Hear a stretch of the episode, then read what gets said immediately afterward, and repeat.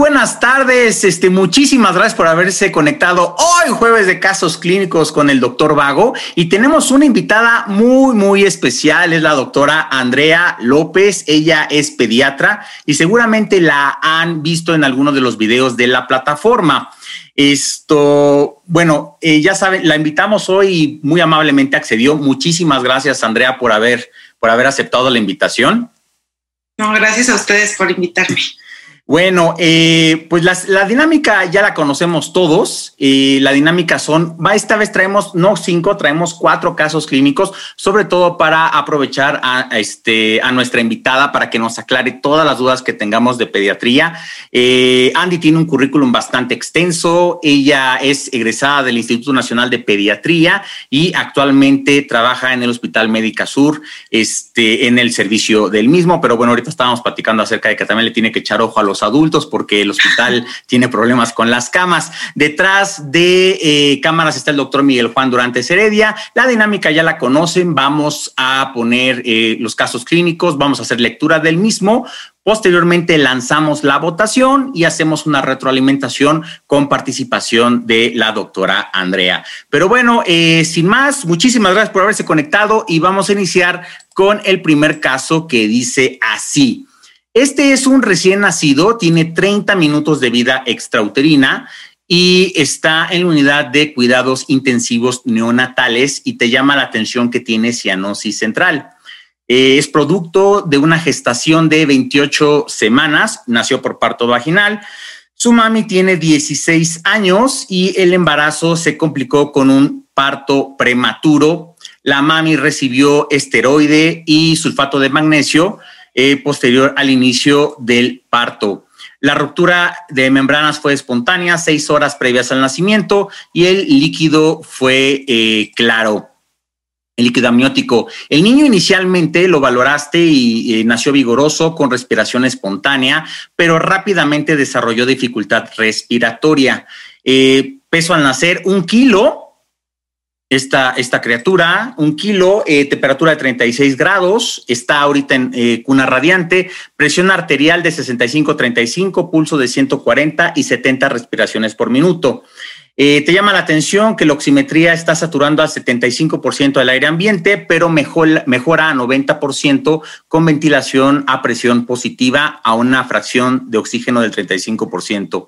Eh, a la exploración tiene gruñidos y tiene retracción subcostal e intercostal con aleteo nasal y respiración superficial.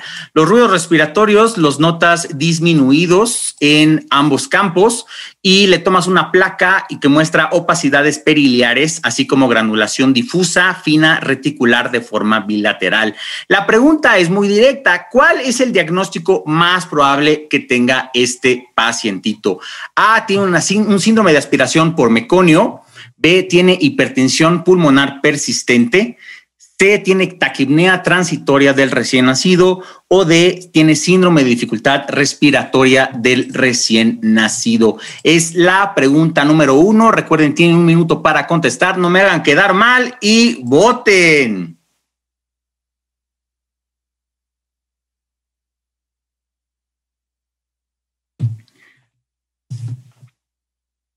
Vamos a esperar un minutito, Andy. Tú también puedes votar, ¿eh? Si quieres.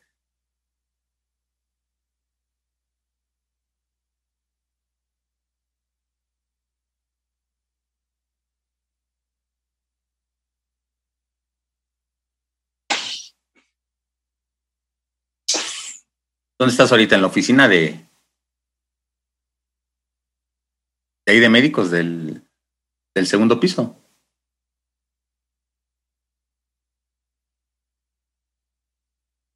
Andy. ¿Estás en la oficina de médicos? Eh, no, en el de informes. Ah, el informe, claro.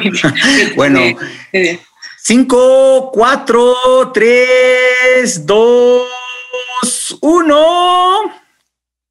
Y tiempo, vamos a finalizar la votación.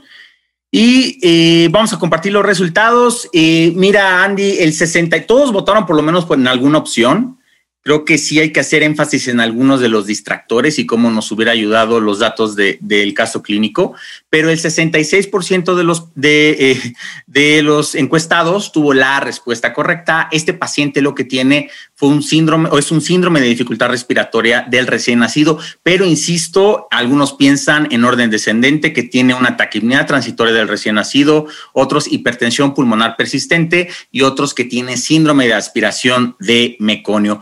A dejar de compartir los eh, resultados y Andrea, aprovechando que estás con nosotros y nuevamente agradeciéndote, ¿qué datos crees que le hubieran ayudado a, nuestros este, alumnos a, pues, a tener la respuesta correcta o por lo menos eh, descartar los distractores? En patología respiratoria del recién nacido, la forma más fácil como de esquematizarlo y que no se nos olvide es como pensar, las tres principales son, bueno, esas son como las cuatro patologías principales, pero las tres que sería más fácil sería dificultad respiratoria, taquipnea y aspiración de meconio. Y yo me acuerdo en ese orden porque justo es dificultad respiratoria va a ser en prematuros, ¿no? Entonces este bebé, para empezar, eh, tiene 28 semanas. Entonces ya con eso podemos decir, eh, sería muy raro que tuviera una taquipnea porque esa va a ser niños a término que son completamente sanos o sea, sí tiene una taquipnea, entonces va a respirar más de 60, pero no tiene ninguna otra cosa. Y este bebé tenía un montón de, o sea, de, pues, de otras patologías. Y la aspiración de meconio siempre es en, en bebés post término. Entonces, desde ahí podemos empezar, empezar a descartarlo, ¿no? Decimos 28 semanas, dificultad respiratoria. Y si además, pues tiene el antecedente de que no se le dio bien un esquema de maduración pulmonar, de que tiene toda la clínica de, de, una dificultad respiratoria porque tiene, pues como su nombre lo dice, ¿no? Dificultad respiratoria. En la taquipnea va a ser un bebé que solo respira rápido, pero no tiene ninguna otra cosa. Y en la aspiración de meconio, a fuerza tiene que tener antecedente de que es postérmino y tiene meconio. Y la hipertensión pulmonar persistente eh, normalmente se da después, o sea, son bebés que tuvieron alguna otra patología, no sé, como cardíaca o algún, o a lo mejor justo alguna de estas que tiene, pero se da un poquito más adelante. Entonces, con eso podemos descartar todas las demás y pensar que sí es una dificultad respiratoria. Ok, sí, bueno, y lo que mencionaste, ¿no? O sea, el líquido amniótico es claro. Exacto. O sea, y que es en, en, en niños que son post término. Sí. Y la taquimia transitoria es en niños a término. A término y completamente sanos. O sea, no tienen, pues a lo mejor se escucha un poquito de, de, secreciones, pero no tienen ninguna otra cosa. En general, solo es la taquipnea. No requieren nada más. Entonces. Ok, perfecto. Pues me parece que es bastante, o sea, este. Ah, y, y sobre la placa, Andy, este, ¿qué nos puedes ah, sí. decir de la placa? La placa también justo, eh, el hecho de que tenga la granulación difusa este, reticular bilateral nos habla justo de una, eh, un síndrome de dificultad respiratoria del recién nacido, porque acordémonos que en la dificultad respiratoria del recién nacido hay diferentes etapas, pero en general todo es granular difuso. En la aspiración de meconio se va a ver como una neumonía química, o sea, se ve una neumonitis química, y en la taquipnea eh, la fisiopatología de la taquipnea es que no hay una reabsorción de líquido, entonces se ve una placa en donde se ve, dicen que es como un pulmón húmedo, ¿no? Y se ve sisuritis, y se ve como, pues, todos los datos que orientan más hacia la taquipnea transitoria, y este se ve la, los gránulos siempre. Oye, Andy, este, bueno, primero una pregunta mía. Esto es lo que antes llamábamos antes, este, enfermedad de la membrana hialina, ¿no? Sí, sí, sí. Y, Pero, y le cambiaron el nombre. Sí, todavía hay quien lo menciona así, pero oficialmente ya es dificultad respiratoria del recién nacido. Sí, me ha tocado ver, por ejemplo, colegas españoles este, que todavía se refieren así como enfermedad de membrana hialina. Sí. Pero este sí, sí teníamos, sí tenía yo conocimiento que le habían cambiado el nombre. Oye, Andy, esto eh, me preguntan eh, hasta qué edad gestacional, o sea, hasta qué edad me parece, sí, gestacional, se aplica el esquema de maduración. Es un poco controversial porque hay algunas días que dicen que hasta los 28, las 28 semanas y hay otras que dicen incluso hasta las 32. Sí, justo la, el mayor beneficio se ha visto entre las 24 y las 28, pero pues a veces les dan el, beneficio de la duda y se los dan después. Lo que sí hay que acordarse es que tú si das un esquema de maduración, el efecto se ve por lo menos 24 horas después de que lo terminaste. Entonces, por ejemplo, ese bebé le acababan de dar el esquema, entonces en realidad pues no, no maduró nada ese pulmón, ¿no? Porque dice que le pusieron después de que nació. Y, y, la otra es, si tú le das un esquema de maduración, te esperas 24 horas para que, para que sirva y dura, digamos, una semana. Entonces, si no nace en la siguiente semana, es como si no le hubieras puesto esquema de maduración. Importante. Los, aquí en pantalla estamos poniendo lo, sobre las patologías este, dificultad respiratoria en el neonato, está la taquipnea, que bien lo mencionó Andy, en, pacientes sanos, sin patologías, eh, a término, sin dificultad respiratoria, que es en los pretérmino, y la hipertensión pulmonar persistente, que ya nos habló acerca de que es en patologías cardíacas, o sea, en bebitos que están esto, pues que tienen alguna, alguna otra enfermedad. Eh, y para, obviamente esto es difícil, Andy, pero para el examen nacional, tú te quedarías eh, si les llegan a preguntar que el esquema de maduración sea hasta las 28 semanas o si serías flexible como a lo mejor en la práctica real hasta las 32? Yo sería hasta las 32. ¿De 32 a 35 podría ser? 35 ya no. Ya no, ya no le pondrías tu esquema de maduración. O sea, 32 y ya, sería tu tope. Sí, sí, sí. Ok, sí, porque eso luego en ocasiones es difícil, ¿no? Sí. Entonces, 28 a 32 te quedarías más o menos, ¿no? Sí. Ah, perfecto. Perfecto. Oye, y esto, y sobre el tratamiento para estos pequeñines, ahí el caso clínico como que daba, pues daba un poquito acerca del tratamiento, pero ¿qué es este lo que se recomienda en este grupo de pacientes que tienen síndrome de dificultad respiratoria del recién nacido? Bueno, en todos estos bebés que tienen patología respiratoria, lo primero es eh, asegurar la vía aérea, ¿no? Saber que sí esté respirando bien. Entonces a todos les vas a poner oxígeno. Depende qué tanto tanta afección tengan, puede ser solamente una campana cefálica o los vas a tener que intubar, ¿no? Eso no es como que, eh, no sé, dificultad respiratoria se intuban todos y taquipnea todos son con casco, lo tienes que individualizar, ¿no? O sea, todos tienes que asegurarte que estén respirando bien. Y lo que sí es que algunos, por ejemplo, en taquipnea transitoria en general nada más es el oxígeno y no necesita nada más, ¿no? Y en el síndrome de dificultad respiratoria del recién nacido, pues justo el problema es que no hay surfactante, ¿no? Entonces, el surfactante, acuérdense que funciona para mantener la tensión superficial de los alveolos, o sea, que no se colapsen cuando respiran. Entonces, si no, si no hay, lo que tienes que hacer es ponerlo. Y hay varias técnicas, pero la más común es hacer una intubación endotraqueal, aplicar el surfactante y dependiendo, ¿no? Si necesita quedarse intubado, pues se queda. Si no, le, quitan el tubo y nada más. Y, por ejemplo, en, la hipertensión pulmonar igual, ¿no? Depende cómo esté, a lo mejor necesita diurético, a lo mejor simplemente con el oxígeno. Entonces, todos, primero vía aérea, que respiren bien, y luego las cosas particulares. Por ejemplo, en la aspiración de meconio, como es una neumonitis química, a veces requieren antibiótico. Entonces, taquipnea, soporte de oxígeno. Dificultad respiratoria, ponerle el surfactante. ¿no? Y los otros dos, hipertensión pulmonar, pues ver si necesita diurético o algún otro medicamento. Y meconio, pues va a valorar si necesita antibiótico, si no nada más el oxígeno. Y, ah, bueno, en la aspiración de meconio también hay quien antes decían que se tenía que aspirar, ¿no? En el momento de, del nacimiento. Ahora lo valora el neonatólogo. O sea, las nuevas guías de reanimación neonatal dicen que se da la reanimación normal, si necesita oxígeno se le pone y se pasa con el neonatólogo para valorar si requiere aspiración o no. Porque se vio que si, si no sabías bien, si no sabías aspirar a los bebés, les causabas más problemas por la hipoxia. Entonces, eh, así, mm, Ah, ok. O sea, antes, antes en la, en la sala de reanimación, bueno, ahí en el donde están haciendo el bebé, se aspiraba a todos los bebés con, con meconio y ahora ya no, lo valoran. No, Ah, ok. Porque luego en ocasiones ha venido una pregunta que dice, o sea, eh, es de, es de, pues sí, obstetricia, pediatría, que dice que viene el producto que está lleno de meconio y qué es lo primero que tiene que hacer el obstetra y mencionaba que meterle una, una perilla en la boca. Los, ah, bueno, lo, le pones la perilla, pero como parte de la reanimación neonatal, ¿no? Porque el algoritmo de reanimación neonatal te dice que básicamente tienes que asegurar que esté como una temperatura, que esté seco, que no tenga secreciones y que este, lo puedes estimular, ¿no? Entonces, le puedes poner la perilla, pero antes lo que hacían es que lo intubaban y lo aspiraban. Ah, ok. Y ahora ya no. Sí. sí, y eso pues no lo hace el obstetra. Ah, okay. Esperemos que no. Oye, esto, entonces, para fines del examen nacional, solamente la reanimación inicial y que posteriormente el sea el que valore. Exacto.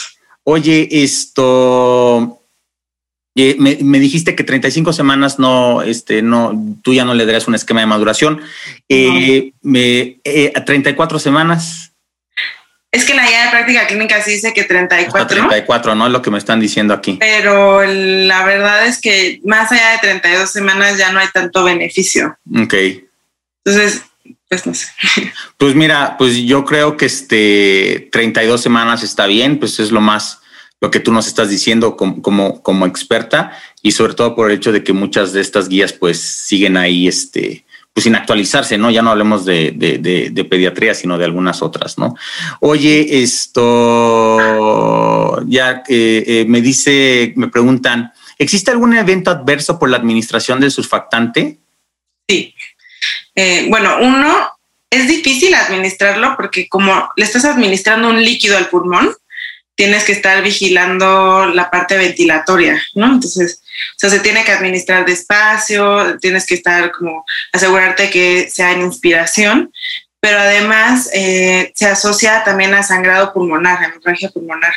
Entonces, eh, sí hay, digo, eso ya es muy de neonatólogo, pero hay unas guías que te dicen digo, estos bebés es muy evidente que sí necesitan surfactante. Hay unos un poco más grandes que no sabes si requieren o no, o que tienen una eficiencia cualitativa más que cuantitativa. Y una de las cosas que te dicen que tienes que verificar es la parte de la coagulación, las plaquetas, básicamente, y si tienes tiempos de coagulación también, porque se asocia a hemorragia pulmonar. Ok. Mira, fíjate, yo, yo, yo pensaría que sería algo muy, este, pues, o sea, muy benigno, ¿no? O algo, pero pues como cualquier parte de nuestra práctica tiene sus eventos adversos, ¿no? Sí, claro. Okay. Esto, estos pacientitos con síndrome de dificultad respiratoria, antes de pasar al siguiente caso, este, Andy, eh, ¿tienen eh, alto porcentaje de mortalidad? Mm, depende de la edad gestacional. Claro. O sea, entre más bebés, más pequeños sean, pues tienen mayor porcentaje de mortalidad, pero más que nada pues por la prematurez, por todo lo que se asocia, eh, pues que pueden ser cardiópatas, ¿no? Que depende de qué tan maduro esté el pulmón. Ok.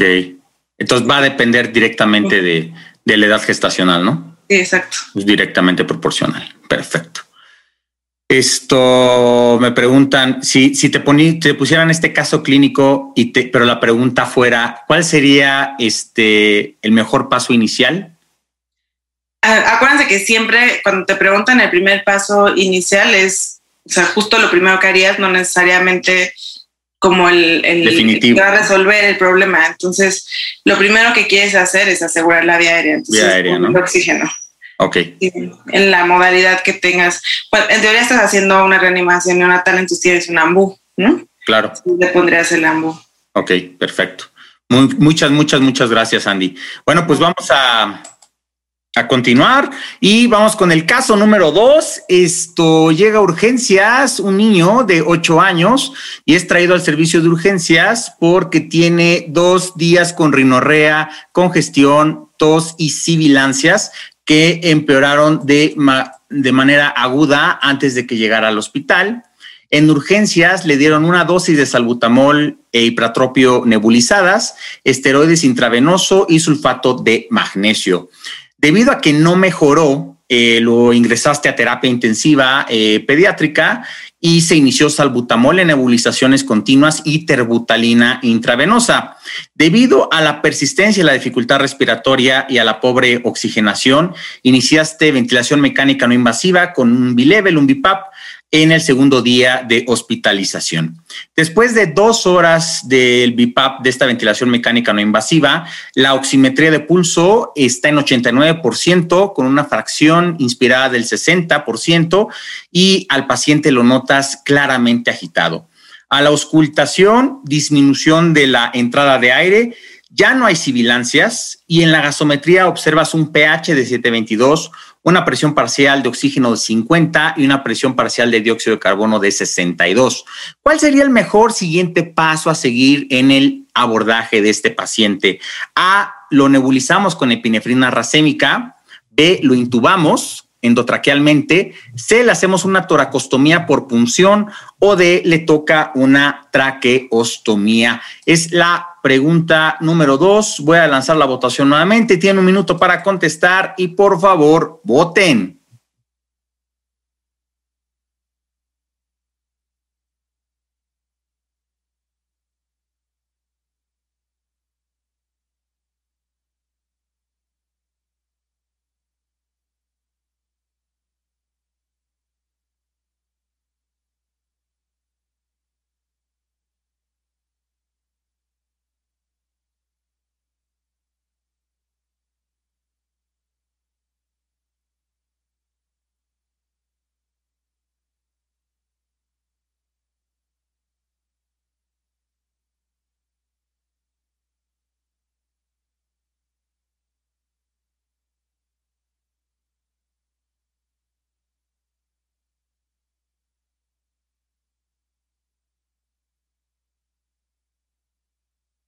Cinco, cuatro, tres, dos. Es que cuando les cuento así, Andy, y empiezan a votar.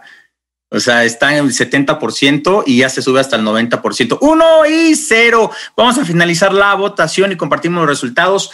La mayoría, como puedes observar, Andrea, 78% piensa que el mejor siguiente paso, que es lo que pusimos como opción correcta, es intubar a este pacientito. Pero sí me llama la atención que eh, un 18% de ustedes le quiere poner nebulizar con adrenalina racémica y otros le quieren hacer una traqueostomía, este, perdón, sí, una toracostomía por punción, sospechando, no sé si a lo mejor algún neumotórax por la ventilación mecánica, pero pues la respuesta correcta es la, lo que sigue es este, la intubación endotraqueal. Voy a dejar de compartir los resultados y este pacientito, este, Andy, ¿tú también lo intubarías, así como está en el caso clínico?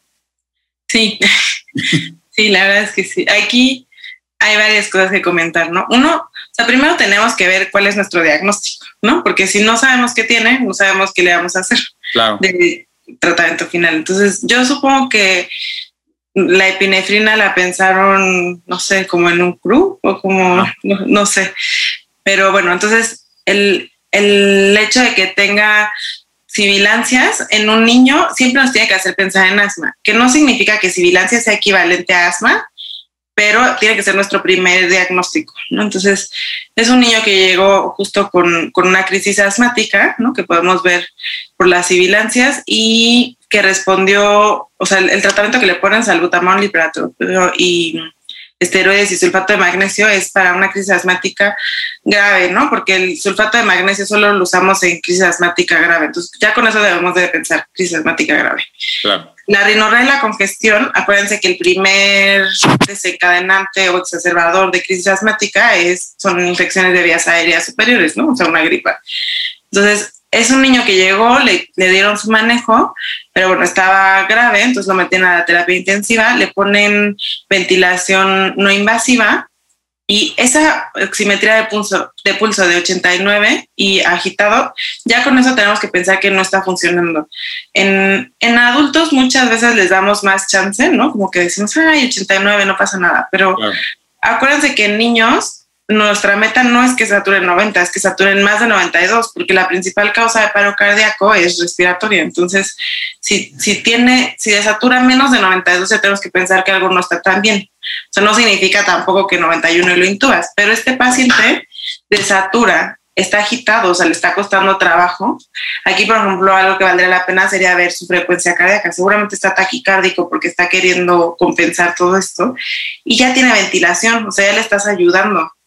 Entonces, si, si tú ya le estás dando un apoyo, en teoría tiene un, un buen FIO2, entonces dices, esto ya no está funcionando. El siguiente paso sería una intubación endotraqueal.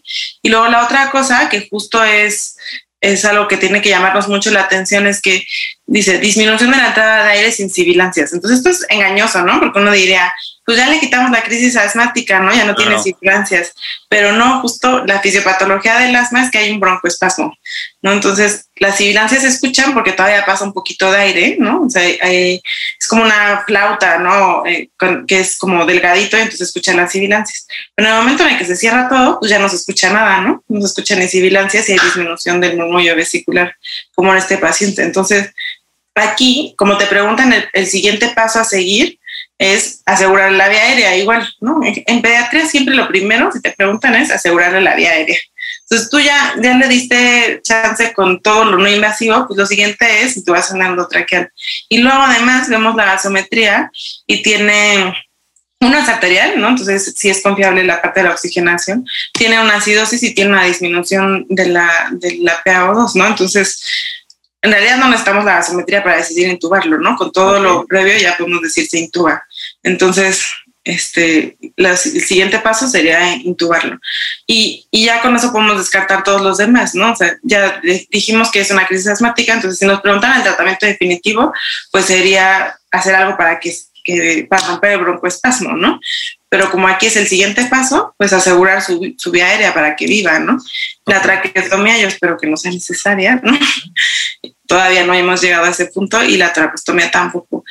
Y algo que sí es importante que sepan en general en la vida es que en general evitamos o sea, bueno, no nos gusta intubar estos pacientes porque son muy difíciles de manejar con la ventilación. O sea, como tienen mucha presión por el broncoespasmo, es muy difícil de manejar. Entonces hacemos todo lo posible por no intubarlos, ¿no? Le ponemos justo esteroides intravenosos, esteroide inhalado, el sulfato de magnesio es como de las últimas opciones, ¿no? Justo BIPAP, todo lo que podamos antes de, de intubarlo. Pero sí, o sea, este niño ya está ya casi que es algoritmo de paro, ¿no?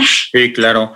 Oye, este Andy, y tú este paciente, obviamente una vez que aseguraste ya eh, la vía, la vía aérea, este, que intubaste a este pacientito, eh, ¿le pedirías eventualmente algún estudio de imagen?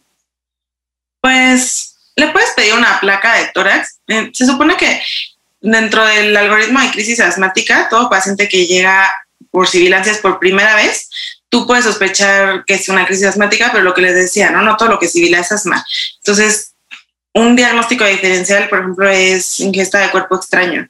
Entonces, o malformaciones anatómicas. Entonces, la primera crisis asmática sí se recomienda que le tomes una placa de tórax para descartar estas cosas. Ya si sabemos que es un paciente que es la tercera vez que va a urgencias por sibilancias, ¿no? como un cuadro similar, no es necesario, porque lo único que vas a ver van a ser cosas indirectas. Entonces, como hay, hay broncoespasmo, hay atrapamiento aéreo y hay horizontalización de los arcos. Entonces, eso lo vas a ver, pero eso no, no te hace el diagnóstico de asma, ¿no? Eso, te lo apoya, pero no, no es un gold standard ni nada de eso. Entonces, pues a lo mejor a este niño después de la intubación sí le pedirías su placa, ¿no? Para ver cómo claro, está. Claro, claro. Paso a ver la horizontalización y todo eso, descartar algunas otras cosas, pero no necesitas una radiografía para hacer el diagnóstico. Para hacer el diagnóstico, ¿no? Oye, en eh, niños es clínico, porque en, adultos te dicen que la espirometría eh, la espirometría tiene que cooperar el paciente. Entonces, antes dicen que como en menores de 6 años no se puede hacer.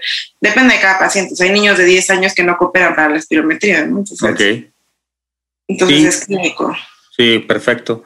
Oye, este, la adrenalina racémica este, nebulizada, mencionaste que sería en caso de sospechar un CRUP, ¿no? Sí. Esto, este, este medicamento sí está fácilmente disponible en nuestro país, Andy. Sí. Entonces, bueno, en todos los lugares que he estado de pediatría sí hay en el carrito de paro. Sí, en el carrito de paro. Sí. Porque por de alguna forma, este, eh, bueno, yo tenía la, percepción que la adrenalina racémica se tenía que importar, pero pues, por ejemplo, también... No sé si la importen, pero hay. Pero hay, ¿no? O sea, que es lo importante. Oye, esto, en este paciente, obviamente, es otra pregunta que me hacen, pues que lo tienes así, que lo vas a intubar. Eh, si te preguntaran acerca de que, bueno, ¿qué medicamento seguiría para tratar de mejorar las condiciones del paciente? Eh, propiamente el asma, ¿no? Ya no hablemos de vasopresores o, o que necesite alguna otra cosa, este, ¿escogerías alguno en especial después de lo que le estás poniendo? Eh, este aquí es, ay, se me fue el, se me fue el nombre del, no, ahorita me acuerdo. Hay uno para intubar que, o sea, dentro de la secuencia de intubación que justo te ayuda a romper el broncoespasmo, pero bueno, como tratamiento del asma, en realidad pues es en México usamos albutamol porque es lo que tenemos. En Estados Unidos es este el meterol, ¿no? Pero aquí no hay. Y justo el algoritmo de asma te dice así como empieza con salbutamol, ¿no? Así leer, no sé qué. Después le agrega cipratropio. Entonces, pues es, nos vamos con eso. O sea, en realidad es todo lo que tenemos para romper el broncoespasmo. Lo que sí es que se pueden nebulizar cada dos horas incluso, ¿no? Entonces, es, pues es estar ahí. Les digo, son pacientes que son difíciles porque tienes que estar todo el tiempo, es muy dinámico. Le tienes que dejar esteroide inhalado y esteroide intravenoso. Aquí dejamos, este, pues ahora sí que el esteroide que haya en, en donde estás, pero puede ser fluticasona, ¿no? Que ese nos gusta inhalado. Pero el, el esteroide tarda un poco en hacer efecto. Entonces, pues mientras con, con, lo que se puede, tú le empiezas los dos, inhalado y vía oral, porque vía oral se tarda más en hacer efecto, para que eventualmente cuando se vaya a su casa se vaya con esteroide. Entonces, pues es, ese es el algoritmo. Y a lo mejor le podrías poner el sulfato de magnesio, aunque igual hay que, o sea, las últimas guías te dicen así como de, pues pónselo a ver, pero no hemos visto que realmente les mejore muchísimo más, ¿no? Entonces, lo ponemos de cualquier forma, pero, pero lo que más le sirve es el broncodilatador y el esteroide. Ok. Oye, y este, no, no pusimos aquí los, eh, los valores normales este, para, de gasometría, pero en un niño, aquí en la Ciudad de México, porque esto influye mucho la altura, eh, en este niño, por ejemplo, ¿cuáles serían la presión parcial de oxígeno y la presión parcial de dióxido de carbono que esperarías aquí en la ciudad? En adultos, por ejemplo, la presión eh, parcial de oxígeno, pues más de 60 y la presión parcial de dióxido de carbono es este, pues 33, sobre todo por la altura. ¿En niños es más o menos similar? Es igual. Ahora sí que la gasometría en niños no cambia, afortunadamente. Ah, qué bueno, qué bueno. ah, ok. Sí. Ok, entonces, bueno, pues lo importante de este caso, Andy, como bien lo mencionaste, pues es el hecho de identificar, pues ya un paciente que va a caer casi, como lo mencionaste, ¿no? Al algoritmo de paro y que tiene pues ya ausencia o, sibilancias mínimas, cianosis, uso de músculos accesorios y las alteraciones en gasometría que ya bien mencionaste que, que no cambia respecto a que sea niño o que sea adulto, ¿no? Sí. Ok. Y, yo me acuerdo que cuando hice el ENAM venía justo de asma, te dicen si es como leve, moderado, severo y depende de lo que puede hablar. Y entonces la verdad es que es, es una escala relativamente fácil. Entonces, si habla normal es leve, si le cuesta trabajo, pero todavía habla es moderado, y si habla entrecortado, ya es severo. Y este niño, por ejemplo, no, no hablaba, ¿no? O sea, no podía decir palabras. Ok. Eh, ¿Existe en pediatría alguna diferencia entre asma e hiperreactividad bronquial? Porque luego en ocasiones hemos visto que como que separan el diagnóstico o no. Lo que pasa es que, en teoría, para decir que es asmático tendríamos que hacer una espirometría. Claro. Entonces, el primer episodio es, solo tiene hiperreacción bronquial, ¿no? Pero pues como no, no podemos hacer espirometría a todo el mundo, ¿no? Nosotros, bueno, yo estoy acostumbrada a hacerlo clínico, ¿no? Es un niño que ya va en tres veces que llega por crisis de hiperreacción, bronquial, pues seguro es asmático, ¿no? ¿no? No me voy a esperar, pero en realidad es prácticamente lo mismo. Siendo muy estrictos, no podríamos decir que es asmático hasta no tener una espirometría, pero pues usamos la clínica, ¿no? Y además es, o sea, hiperreacción bronquial, le das tratamiento para asma y mejora, pues entonces es asma, ¿no? Claro. Ok, perfecto, perfecto. O sea, porque la definición incluye la, la espiro, ¿no? Ok, perfecto.